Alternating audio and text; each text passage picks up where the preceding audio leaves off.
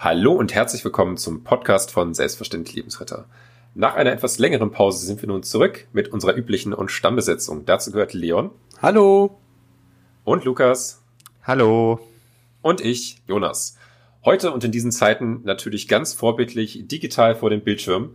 Äh, wir ziehen uns gerade durch unser kleines Programm und haben uns gedacht, zum Beginn, zum Einstieg schnacken wir einfach mal, was bei uns ein wenig los war, äh, wie es nun ein wenig weitergeht und ansonsten kommt in der Folge noch ein wenig unsere Meinung über die aktuelle Corona-Situation und die Situation von Erste Hilfe vor allen Dingen in diesen Zeiten vor. Ja, soll ich einfach mal anfangen oder? Mach doch ruhig, gerne. Ja, genau. Ähm, seit dem 1. August bin ich jetzt nach äh, Hannover gezogen. Wir haben quasi, Christina und ich am Gießen den Rücken gekehrt, nachdem Christina auch fertig geworden ist und sind so ein bisschen heimatnah gezogen. Dort habe ich jetzt zum 1. Oktober äh, an der Medizinischen Hochschule äh, ja meine Tätigkeit als Anästhesist äh, fortgesetzt oder setze die weiterhin fort. Und äh, ja, wir sind gerade dabei, Hannover zu erkunden und äh, ja, ich bin dabei, mich beruflich einzufinden, äh, sind aber sehr zufrieden mit der aktuellen äh, Situation hier, wobei es äh, uns natürlich aktuell auch schwerfällt, äh, Hannover so ein bisschen auch kulturell äh, zu erleben, weil ja einfach, wie jedem klar ist, einfach momentan nicht viel möglich ist. Ja, das ist äh, der aktuelle Standpunkt, wo wir gerade sind. Ja, ähm, bei mir gab es einen Wechsel, Studienortwechsel. Wir, jetzt, wir sind jetzt sozusagen alle voneinander ein wenig fortgezogen. Äh, das heißt, auch weiterhin werden wir die Aufnahmen immer digital machen und auf mich sind da auch neue Erfahrungen, neue kulturelle und sprachliche Erfahrungen äh, zugekommen. Also von daher, bei mir gab es ein wenig Umbruch, ein wenig neuen Aufbruch. Äh, umso schöner, dass wir jetzt eine alte Gewohnheit fortführen können. Genau, und das ist ja so ein bisschen der Grund auch, warum es irgendwie die letzten zwei Monate so ein bisschen ruhig um uns geworden ist. Jeder war irgendwie so in einer neuen Findungsphase, besonders ihr beiden natürlich an neuen Orten. Und äh, da ist dieses Projekt so ein bisschen zu kurz gekommen, aber jetzt sind wir wieder hoch motiviert, nachdem uns auch natürlich Anfragen von euch äh, erreicht haben, äh, ob wir nochmal was machen, ähm, ja, das auch weiterzuführen. Ich selbst hatte so ein bisschen, also bin weiterhin in Gießen, aber hatte halt Praktika äh, in der vorlesungsfreien Zeit und ähm, war da ein bisschen eingespannt bei noch ein paar anderen Projekten, äh, so dass ich mir auch selten langweilig geworden ist natürlich, aber ich freue mich natürlich jetzt auch, äh, dass es jetzt hier mit diesem Projekt äh, selbstverständlich Lebensretter dann jetzt weitergeht. Ja, vor allem finde ich jetzt auch bei diesem neuen Lo Lockdown Light, der ja jetzt mehr oder weniger seit dem November herrscht und ich mich mit vielen Freunden wieder unterhalten habe, die jetzt auch mehr oder weniger allein zu Hause sitzen und wieder vermehrt Hörbücher hören, Podcasts hören, da ist es doch eigentlich eine Selbstverständlichkeit, dass wir jetzt auch unser Projekt weiter fortführen. Ja, ich hoffentlich zukünftig nicht nur dann, wenn gerade ein Lockdown Light oder eine sonstige Situationsbeschränkung ja, Art herrscht. ja, wenn wir gerade beim Thema sind, ähm, wenn wir gerade beim Thema Lockdown sind, beim Thema Isolationsmaßnahmen, ähm, da gab es einen ganz schönen Bericht vom NDR, wie sich äh, ja die gesamte Corona-Situation, also auch über das bereits vergangene Jahr ähm, betrachtet, entwickelt hat. Ähm, Liam, magst du ihn einmal kurz vorstellen? Ich fand ihn ganz interessant. Ja, interessant war der Artikel schön, fand ich den Inhalt zumindest nicht. Ähm, da geht es eben darum, wir verlinken euch den Artikel natürlich auch ähm, unter diesem Podcast, dass eben die Leute viel weniger Erste Hilfe leisten, seitdem es Corona gibt. Vermutlich, also das vermutet der Autor und äh, ich denke, diese Vermutung ist auch naheliegend, aus Angst eben vor dem Coronavirus beziehungsweise sich mit, mit diesem Coronavirus jetzt anzustecken, wenn ich jetzt Erste Hilfe leiste und einer vielleicht fremden Person eben auch nahe komme. Ähm, da wird eben äh, zitiert äh, Mediziner aus Kliniken in Pinneberg und in Lübeck, äh, vom NDR eben ein Artikel, die natürlich die nördlichen Kliniken mehr auf dem Schirm haben, äh, dass eben die äh, Erste-Hilfe-Leistungen in Deutschland oder die Anzahl von Menschen, die Erste Hilfe leisten, eben massiv zurückgegangen seien äh, und das, obwohl interessanterweise äh, der plötzliche Herztod zugenommen hat. Also es gab mehr Patienten, die in, ins Klinikum dann gekommen sind, äh, mit dem plötzlichen Herzstillstand, äh, ohne dass da erste Hilfe geleistet worden ist im Vergleich zu der Situation äh, vor der Corona-Pandemie. Und das ist ja eine Entwicklung, die mir persönlich dann auch Sorgen bereitet. Ne? Also ich kann natürlich die Intention verstehen, äh, okay, da ist eine Person, die kenne ich nicht, ähm, ich weiß nicht, wie der Infektionsstand dieser Person ist, weiß es noch weniger als bei Leuten, die ich äh, kenne Und äh, wenn ich da jetzt mich eher nähere, vielleicht habe ich selber davon einen Nachteil, ich infiziere mich, gebe, begebe mich selber in Gefahr. Wir sagen ja auch immer, man muss den Eigenschutz eben beachten. Von daher kann ich das natürlich auch gut verstehen, dass man da eventuell Hemmungen hat. Ähm, aber es gibt eben, und da haben wir ja in unserer zweiten Podcast-Folge, glaube ich, auch schon mal drüber gesprochen, eben Möglichkeiten, wie ich äh, selber meinen Eigenschutz wahren kann und äh, Maßnahmen eventuell anpasse in dieser Corona-Pandemie ähm, aber trotzdem eben Erste Hilfe leisten kann. Ja, also das ist auch so ein Bericht, wo ich auch gedacht habe, und in, das ist ein ungünstiger Verlauf, der da eingetreten ist und auch so ein bisschen selbst ins Grübeln gekommen bin. Ähm, du hast den Eigenschutz da diesbezüglich nochmal angesprochen und ähm, ich meine, da sind ja viele andere Medien auch irgendwie so ein bisschen darauf aufmerksam geworden und ähm, man findet in vielen Formaten nochmal die erste Hilfe-Tipps unter Corona-Bedingungen eigentlich nochmal relativ gut zusammengefasst. Ähm, wenn man jetzt auf eine Person zukommt, ist ja bei vielen im Kopf einfach, dass man diesen Abstand von anderthalb Metern nicht wahren kann und in dieser Notsituation eben nicht Corona-konform helfen kann. Aber trotz dessen ist es natürlich äh, eine Selbstverständlichkeit, dass wir in jeder Notfallsituation jedem helfen müssen.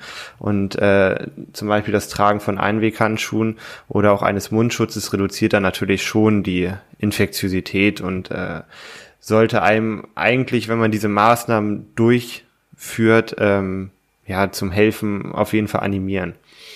Und auch du hast den Herztod, den plötzlichen Herztod angesprochen. Ähm, Herzdruckmassage, das haben wir ja in vielen Videos bei uns irgendwie und in vielen Podcasts behandelt. Ein, eine wirklich wichtige, lebensrettende Maßnahme, die äh, wirklich tolle Erfolge hat, äh, auch gerade im Laienbereich. Und ähm, ja, auch die können wir fortführen. Wir müssen ja nicht die Mund-zu-Mund, Mund-zu-Nase-Beatmung machen.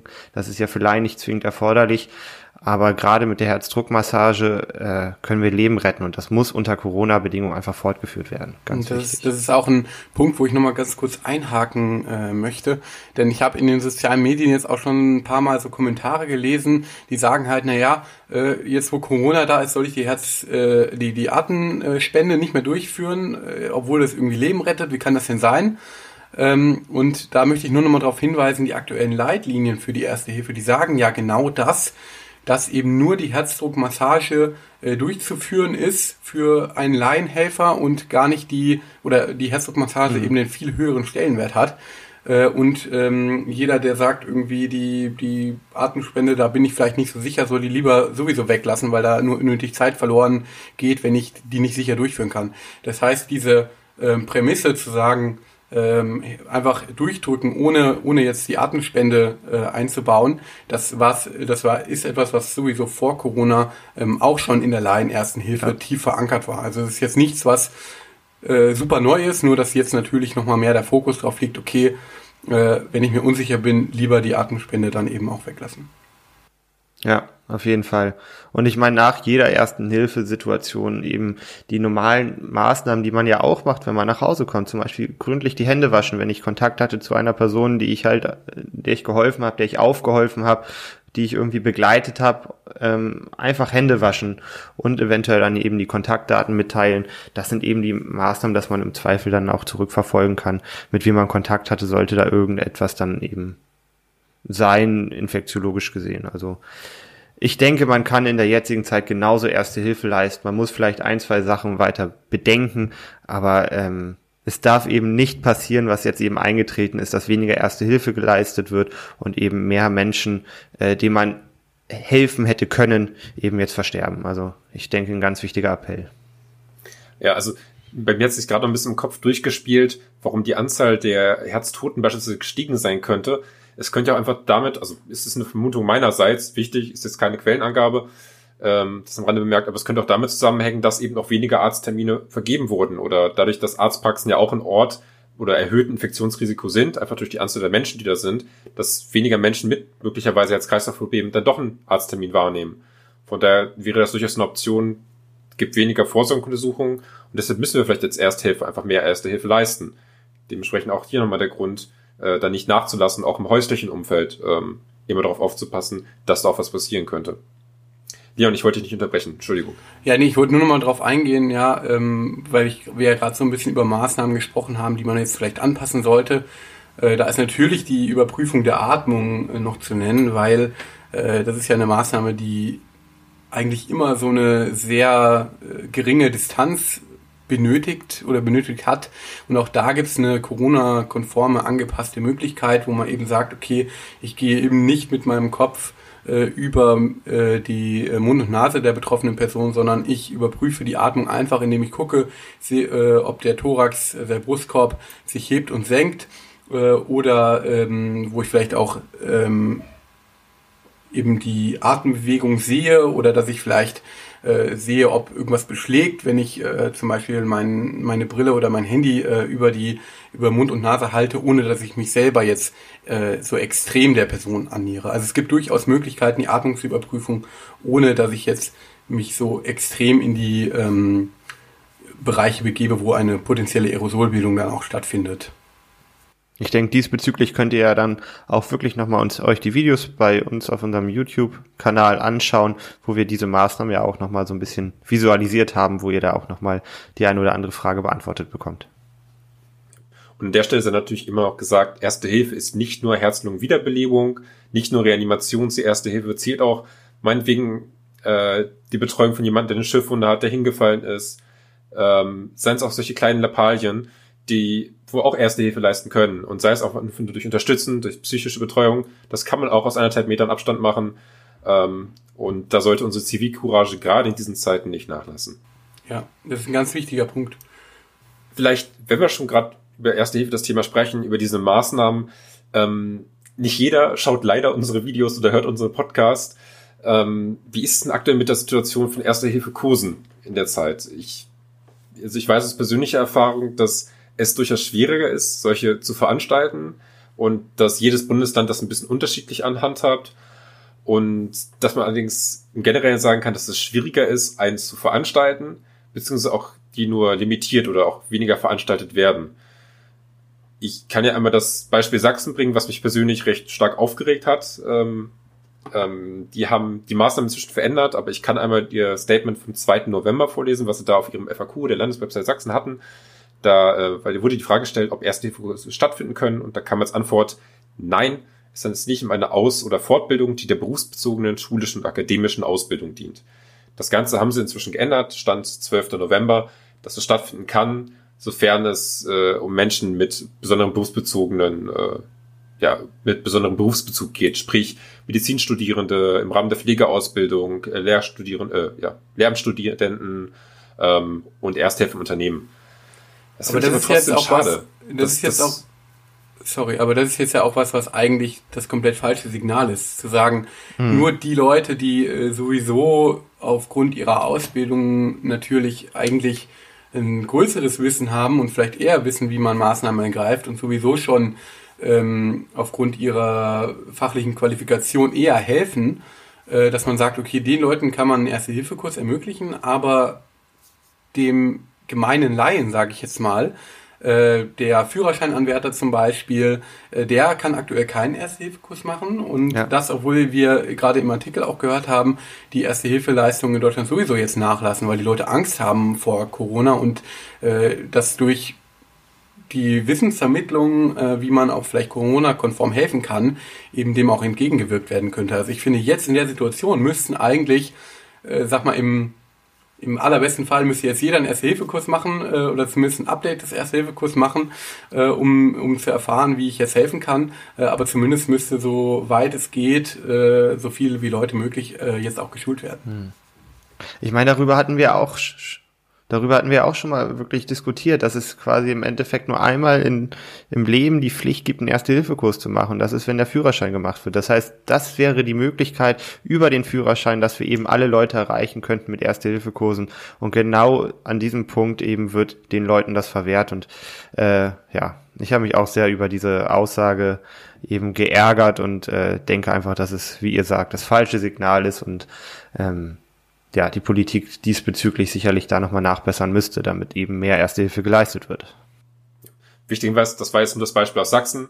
Wir haben jetzt nicht leider das Volumen oder den Zeitrahmen, um das für alle Bundesländer einzeln diskutieren, wissen wir auch nicht. Aber das Aber, ist ja ähnlich. Ja. Das ist ja ähnlich. Das nimmt sich ja nicht wahnsinnig viel. Ja, ich kann das hier aus Hessen zum Beispiel berichten. Hier sind jetzt Erste-Hilfe-Kurse aktuell erlaubt. Aber es gibt natürlich auch das Problem, dass äh, einfach die Kapazitäten nicht da sind, so sozusagen, weil wir natürlich durch die letzten Monate oder beziehungsweise in der ersten Welle, da waren die ja komplett überall eigentlich untersagt, äh, auch ein, ich sag mal, einen Stau haben an, mhm. an Leuten, die einfach diesen Kurs benötigen, gleichzeitig es aber weniger Kapazitäten gibt, weil natürlich weniger Leute in einem Raum geschult werden können und es ja nicht äh, mehr Anbieter gibt. Ne? Das heißt, hier sind die Erste-Hilfe-Kurse, die es gibt, ausgebucht in den nächsten Monaten zum großen Teil. Und ähm, da fehlen dann sozusagen einfach die Kapazitäten, ähm, um die Leute zu schulen, die es eigentlich benötigen und ähm, eigentlich noch die Leute darüber hinaus. Also da muss, müssen vielleicht Möglichkeiten gefunden werden, einfach mehr Kapazitäten auch zu schaffen, dass mehr Ersthilfekurse eben ablaufen können. Und was ich mir jetzt einfach persönlich auch mal überlegt habe, vielleicht kann man ja äh, so einen Erste-Hilfe-Kurs zumindest so ein, ein Stück weit eben auch äh, online vielleicht stattfinden lassen. Habe ich mir so, so spontan überlegt. Natürlich ist die Übungsmöglichkeit da eingeschränkt, aber zumindest, dass man so ein bisschen ähm, ja, äh, Corona-konforme Maßnahmen einfach da nochmal ähm, näher gebracht äh, bekommen kann und so. Ich, also eine sinnvolle Sache. Ich würde dich da vollkommen unterstützen. Ich meine, wir können ja mit einem Videoformat wesentlich mehr Leute schulen, als dass wir es unter Corona-Bedingungen in einer, in einem Raum machen könnten. Und wenn man eben sagt, man könnte 20, 30, 40 Leute gleichzeitig eben über die Theorie, ähm, über ein entsprechendes Internetformat äh, schulen und könnte dann gestaffelt irgendwie in kleineren Gruppen über einen Tag die Leute dann eben in ein, zwei, drei Stunden Blöcken eben praktisch schulen, das äh, Gehörte eben anwenden, dann hätte man ein effizienteres Format und könnte wesentlich mehr Leute in kurzer Zeit Corona-konform eben mit Erste-Hilfe-Kursen versorgen. Also meiner Meinung nach ist das umsetzbar, aber leider ja noch nicht gewollt von entsprechenden Behörden. In meinem Kopf spinnt sich gerade die Idee von einem Art Themenabend rund um das Thema Erste Hilfe. So ein schöner siebenstündiger mhm. Abend, wo dann nach und nach die verschiedenen Themen durchgegangen werden. Das, das könnte ein, ich würde es mir anschauen. Ich würde es mir ehrlich gesagt wirklich anschauen. Ach ja, auf jeden Fall. Interessant könnte es werden, ja. Okay. Ähm, ja, jetzt haben wir schon eine ganze Weile ähm, gequatscht über das Thema, über uns, unsere aktuelle Corona-Situation, die Situation von Erste Hilfe. Habt ihr noch was dazu zu fügen? Möchte ich noch los, was etwas loswerden? Und mich würde vielleicht eure, äh, eure Meinung dazu nochmal interessieren. Also, ähm, was, was denkt ihr? Sind irgendwie so digitale Formate für Erste-Hilfe-Kurse eine ähm, sinnvolle Möglichkeit? Sollten die Behörden da vielleicht reagieren und sowas aktuell ermöglichen? Oder glaubt ihr, naja, die fehlende äh, Praxis, äh, die man dann eben nicht üben kann, die ist so ein Ausschlagkriterium dafür, um zu sagen, nee, das ist eigentlich Quatsch? Könnt ihr uns einfach einen Kommentar mal da, da lassen oder auch an sv.lebensretter.gmail.com eine E-Mail schreiben. Okay, wunderbar. Dann vielen Dank, dass ihr zugehört habt. Vielen Dank für eure Aufmerksamkeit. Und dann heißen wir euch schon bald wieder äh, willkommen mit einer neuen Folge von unserem Podcast. Ich bedanke mich bei euch beiden fürs Mitmachen und fürs, äh, für die fachlichen Input wieder mal. Macht's gut. Bis zum nächsten Mal. Tschüss. Ciao.